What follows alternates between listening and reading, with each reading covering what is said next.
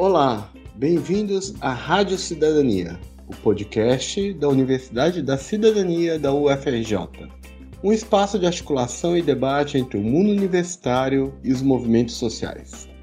Eu sou Paulo Fontes, professor do Instituto de História da UFRJ e atual diretor da Universidade da Cidadania. Hoje temos a honra de receber o rapper e ativista cultural Salada Maleiko, Salada Maleico será entrevistado por Dulce Pandolfi, da Universidade da Cidadania, e pelo geógrafo e articulador cultural Antônio Carlos Firmino, um dos idealizadores e coordenadores do Museu Sankofa Memória e História da Rocinha.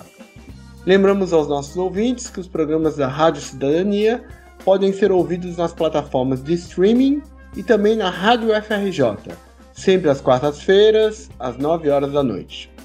Dulce, a palavra está contigo. Olá, Salada Maleico, aqui é Dulce Pandolfo, um prazer enorme estar com você aqui nesse programa, junto com o Antônio Firmino. Então, eu gostaria de começar nosso papo, né, que você fizesse uma breve apresentação sobre você, sobre sua carreira artística, sobre onde você nasceu, seus estudos, até sobre seu nome artístico também, né, que é um nome muito interessante, eu achei muito interessante, Salada Maleico, e também sobre sua aproximação com o hip hop, que marca a sua vida artística, né, a questão do hip hop. É Bom, olá, Dulce, prazer em estar aqui com você, pessoal da Rádio Cidadania. Bom, para começo de conversa, eu, eu nasci em Duque de Caxias, na Baixada Fluminense, e com 13 anos, em 1990, eu mudei para Manaus, fiquei um breve período lá de um ano, e depois me mudei para Brasília. E foi em Brasília que eu tive contato com a cultura hip hop no ano de 93, ouvindo Racionais MCs, e a cena de, do hip hop, da cultura hip hop em Brasília, já era bem forte, bem consolidada nesse período, início dos anos 90. E aí eu me aprofundei, né? comecei a pesquisar os grupos de lá, conhecer, frequentar os locais e, e conhecer os outros elementos da cultura hip hop. Porque, para quem não sabe, né, a cultura hip hop é composta basicamente de cinco elementos, que é o b-boy através do break, o DJ, o MC, que é o rapper, e também temos o grafite, que são as artes gráficas da cultura hip hop, e o que muitos consideram mais importante, que é o quinto elemento, que é o conhecimento, que é o elemento que une os demais, os demais elementos. E a partir desse momento, eu tive a identificação imediata, eu era, eu era como dizem vulgarmente, metalheiro, né? mas a gente se, se, se denomina headbanger, eu ouvia heavy metal pesado na época, e a identificação foi total, porque aquela linguagem, que era a minha linguagem, a linguagem periférica, a linguagem urbana, e, e, e em relação às questões sociais, às desigualdades, e eu me encontrei nesse mundo, nesse universo da cultura hip hop, né? Foi ali que eu me achei. Com relação aos estudos, eu tive que começar a trabalhar muito cedo devido a a minha origem humilde e tal, então eu interrompi meus estudos, mas assim, ao mesmo tempo feliz de falar sobre triste por ter tão jovem interrompido meus estudos, mas também feliz em poder comunicar a vocês que agora já maduro na fase adulta da vida, eu poder estar retomando meus estudos aí e se tudo correr conforme o planejado, em breve aí estarei ingressando também numa universidade para fazer um curso de história que eu amo tanto então, acho que assim fica essa dica valorosa. Não desistam, acho que nunca é tarde para para retomar os estudos, independente se você está com 40, 50, 60. A gente tem exemplos aí super valorosos de pessoas que têm se formado aí na terceira idade, na melhor idade. Então, assim, é importante deixar esse recado. Quanto ao meu nome, eu, durante um período, no início dos anos 2000, eu passei um bom tempo ali é, vendendo salada de fruta na praia de Copacabana. Dali eu tirava meu sustento e foi dali que ajudou a criar minha filha. E depois eu levei esse, esse trabalho de vender salada de fruta para o camelódromo da Uruguaiana, que eu me mudei para o centro da cidade e comecei a fazer esse roteiro, né? Eu era itinerante, eu não tinha um ambulante, né? Eu não tinha um ponto fixo. E toda vez eu terminava ali no camelódromo da Uruguaiana, onde tinha também, não por acaso eu me identificava, porque tinha ali uma cena da cultura hip hop acontecendo, né? E naquela, naquela época o hip hop ainda estava tomando corpo aqui no Rio de Janeiro, ainda era algo meio difuso, meio espalhado. e ali tinha um pequeno, um pequeno núcleo dentro do Camelódromo da Uruguaiana, qual me encontrei ali com o pessoal. Depois eu fui trabalhar numa loja voltada para a cultura hip hop ali, a loja Produto do Morro, e tinha um colega lá, que cliente que depois se tornou amigo, Júlio Laboratório, inclusive um abraço para o Júlio Laboratório, e ele ficava fazendo aquela brincadeira da saudação né, islâmica, assalam aleikum, aleikum salah, aquela coisa assim e tal, aí ficou maleico, maleico, maleico, e aí acabou né, de salada, né, o pessoal já me conhecia por salada por causa da questão da salada de fruta, aí acabou ficando uma salada islâmica, porque aí ele maleico, maleico, salada maleico, aí, enfim, ficou salada maleico e eu achei assim um nome, além de ser um nome original, tem muito a ver com a minha história, né, com o que eu vivi, então carrego até hoje com muito orgulho aí esse, esse nome, salada maleico. Muito bacana. Quantos anos você tem? Fiquei curiosa. Estou 45. Ah, tá. E olha, maior força para você fazer história, né? Faz história, entra na universidade, e para você vai ser muito bom, e para a universidade te receber vai ser muito bom também. Eu queria também te perguntar o seguinte: você idealizou, né, para os idealizadores, aquele do baile dos primatas, né, em 2018, né, que a ideia era unir a jovem a velha guarda do hip hop. E também você é um dos diretores do canal Caverna TV. Aliás, um nome também muito sugestivo, né? Achei ótimo. Então, eu queria que você falasse um pouco sobre esses projetos. E já sei que você considera a comunicação uma coisa fundamental na nossa sociedade. Haja visto agora o que está acontecendo no Brasil, como a esquerda perdeu espaço para os bolsomínios, em função, inclusive, dessa, dessa comunicação dessa mídia alternativa que eles conseguiram fazer muito bem. Então, fala um pouquinho desses projetos e sobre a importância da comunicação. É, começando lá pelo bairro dos primatas, foi assim uma reunião do, de um pessoal que estava vendo a cultura hip hop naquele momento ali, meio que se perdendo das suas origens, sabe? Ficou fragmentada, a gente começou a identificar que a cultura hip hop começou a ficar fragmentada, a galera do grafite para um lado, a galera do break para o outro, a galera do rap para o outro, os DJs também. E, e, e, aí a gente sentia falta disso, né? E sentia falta de um baile tradicional, né? Que, que valorizasse a, a cultura como um todo, né? Na, na, força do seu conjunto. E aí a gente se reuniu, né? DJ Marcelo Dantas, é, DJ Claudinho Hip Hop, eu, o Mr. Rony, que é um rapper, um outro rapper também chamado MC Avalanche, e a gente começou a dar início o M Black, presidente do Cachaça Crio, não podia esquecer, né? o grande, nosso grande querido M Black, que é, que é fundador de uma das crios mais conhecidas do Rio de Janeiro, e a gente resolveu fazer o baile, aí, pô, baile, baile, pô, mas aí eu só tenho coroa, só cascudo, como é que vai ser o nome? Baile, baile dos primatas, né? Porque primata remente lá, antiguidade, ancestralidade, aquela coisa toda.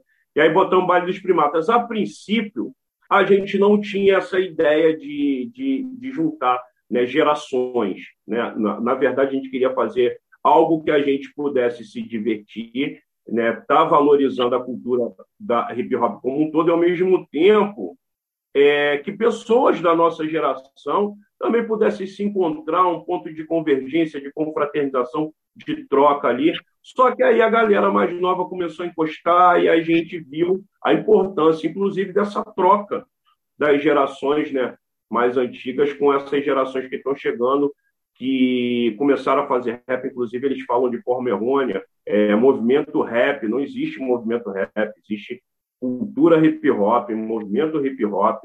O rap é só um dos elementos que fazem parte dessa, dessa cultura. E aí a gente começou a ver a importância disso, de passar informação, um pouco da nossa bagagem, da nossa vivência, do nosso conhecimento. E assim foi feito, fizemos algumas edições ao longo de 2019 e estava tudo indo muito bem. Aí, quando veio a pandemia, a gente teve aquela história de parar os projetos, todo mundo ficar em casa, se resguardando. E a partir desse momento veio a ideia de criar algo no mundo virtual, fazer uma espécie de, de podcast, algo semelhante que a gente poderia estar fazendo cada um de dentro das suas casas. E eu resolvi fundar, é, junto com o Pinar, né, eu já tinha um nome na cabeça, é, Caverna Hip Hop. E a gente começou a fazer uma série de entrevistas ali no começo da, da quarentena e aquela coisa toda. e assim seguiu por ano, pelo ano de 2020. Quando chegou em 2021, o Pinar resolveu sair para fazer uns projetos dele e eu dei seguimento e resolvi abranger esse projeto, né? E aí mudei para Caverna TV porque eu queria trazer outros públicos, né? É, eu queria trabalhar com as pessoas com deficiência, com o público LGBTQIA+, é, abrir espaço para as mulheres também, né? Para dar voz às mulheres que também são tão oprimidas nessa sociedade patriarcal que a gente vive. E aí, como não ia mais estar tão centrado só na cultura hip hop, então de Caverna Hip Hop rebatizei para Caverna TV e ampliei esse projeto né, abrangendo aí todo esse público, e hoje a gente tem uma grade bem legal, bem diversificada lá no nosso canal no YouTube. Coisa boa, muito bom. Eu vou passar agora a palavra para Firmino, que vai te fazer algumas perguntas, depois qualquer coisa eu volto também. Vamos lá, Firmino, porque ele vai emendar aí com a coisa do hip hop, também está okay. interessado nessa conversa. Ok, olá, Salada. Tudo bom, meu Olá, professor. Tudo ótimo, professor. Então, gostaria que você pudesse falar um pouco, Salado, sobre as diferentes vertentes do hip hop e sobre seus possíveis ganhos, se houve ganho, não é, dentro desse movimento durante esses últimos anos. Você se refere especificamente a, a, a ao rap, às vertentes isso. do rap, isso? Isso. Olha, o, eu fui um cara muito conservador durante um tempo, durante um, um, bastante tempo, inclusive, né? É um passado bem recente. Eu tinha muito pé atrás com, com essa, essas novas vertentes do rap que foram surgindo. Trap, drill, drime, é, a gente tem diversos, diversos subgêneros, como a gente determina é, e denomina hoje em dia. Só que eu abri a cabeça e entendi que a música é um organismo vivo. A cultura é um organismo vivo, ela está em transformação, está em modificação o tempo todo. Então, da mesma forma que a gente fez algo diferente na juventude, que impactou a sociedade na nossa época, hoje eles fazem a sua maneira a mesma coisa, eu acho que é até algo inerente à juventude, sabe? Esse ímpeto de, de, de, de desbravar, de inovar, de fazer. Então, é, hoje eu tenho, ouço, não é tudo que eu gosto, né? vou ser muito sincero, mas tem muita coisa que eu, que eu escuto e acho que é muito legal, que é muito proveitoso e tem uma mensagem, é o que é mais importante, tem uma mensagem saudável de que leva a juventude à reflexão, é, ao senso crítico, desenvolve o senso crítico da garotada. Isso é muito importante.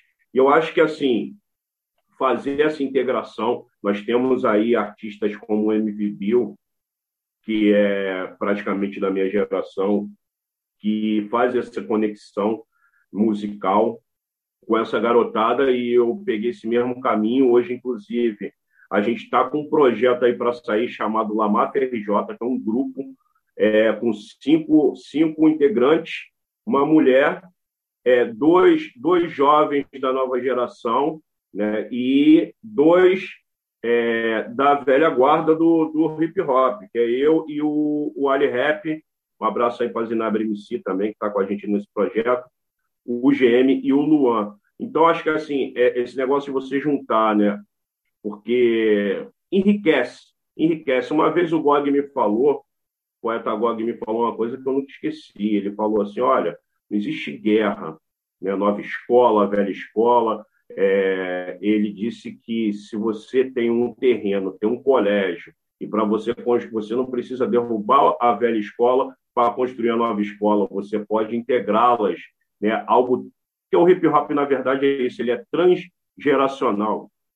Se ele manter minimamente sua proposta é, é, inicial, é, a função dele é justamente essa, né? Agregar, acolher e dar senso crítico né, para a galera. E o mais importante de tudo, que eu acho que a gente deve frisar e pontuar, que é o seu poder de transformação social de uma juventude periférica, preta, favelada, porque o hip hop abre perspectivas imensas para esse público, sabe? Dá voz a quem não tem voz e dar perspectiva de vida para quem não tem perspectiva de vida. É, e todo mundo se encontra dentro do hip hop. Se você não é bom é, fazendo rima, você pode ser bom é, como DJ, se você não é bom como DJ, mas você é um bom desenhista, você vai se encontrar no grafite. De repente você não é um nem outro, mas você né, tem um domínio do corpo, gosta de dançar e ali você vai se encontrar dentro do, do break. Então, eu acho que o hip hop ele tem esse poder porque ele é muito abrangente. Então, essa questão das novas gerações, dos elementos, né, do que está acontecendo de novidade, é parte desse processo. Né? A cultura hip hop ela é vive, está em movimento e transformação, tal qual a nossa sociedade, professor. É assim que eu vejo. Nossa, você já deu a deixa aí. Maravilha, você falou em movimento, né? Hip hop é movimento. E sendo o break, né? E aí os b-boys, que hoje o break é um dos elementos, né, importantes do hip hop também, e está nas próximas Olimpíadas, não é? Essa nova modalidade aí, modalidade de dança. Você acompanhou esse processo e como é que você vê isso para o hip hop? Professor, isso gera polêmica até hoje. É, há pessoas que defendem que, que, o, que o break esteja nas Olimpíadas, tendo visibilidade, né? É, como está na, na, tem um grande campeonato patrocinado por uma marca de energético aí famosa, que é um campeonato assim muito conhecido, já está aí há algumas décadas aí na pista. As pessoas falam que se perde, né? a, a, a galera saudosista fala que perde um pouco da essência e tal, reclama que o uso comercial né, de uma cultura que é tão nobre, né, que tem uma função tão importante. Eu acho que dá para juntar as duas coisas, professor, dá para a gente ter essa visibilidade, esse viés comercial, né, grandes marcas e grandes empresas estarem envolvidas e, e, ganhando com isso, com a cultura, mas os artistas também, em contrapartida, também vão estar ganhando é, com esse com esse viés comercial, vamos, vamos de, denominar mais ou menos assim. Então, acho que assim é importante porque abre portas, né? E assim hoje você vê b-boys que então viajam o mundo todo, é, fazem apresentações é, é, em todos os cantos do planeta, graças a essa visibilidade que o break tem hoje. Sabe, eu acho que há um tempo atrás ficava muito restrito aos guetos, né? E eu acho que sempre vai ter polêmica, sempre vai ter oposição, mas eu acho que esse é o caminho. A gente tem que ter mente aberta e entender que se eles podem ganhar com isso, a gente também pode. Então, como você falou, esse pode ser um caminho, e aí, para você, né, as pessoas que lidam com cultura, como você, né, e qual a importância do retorno não é, do atual presidente eleito Luiz Inácio Lula da Silva na presidência, né? Já que a cultura durante né, a campanha ele enfatizou muito a importância da cultura.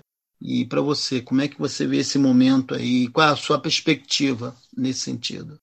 Bom, acho que primeiro de tudo é importante ressaltar que a gente vai voltar ao mínimo de uma normalidade democrática, né? algo que desde o golpe à presidenta Dilma em 2016 nós não tínhamos tendo.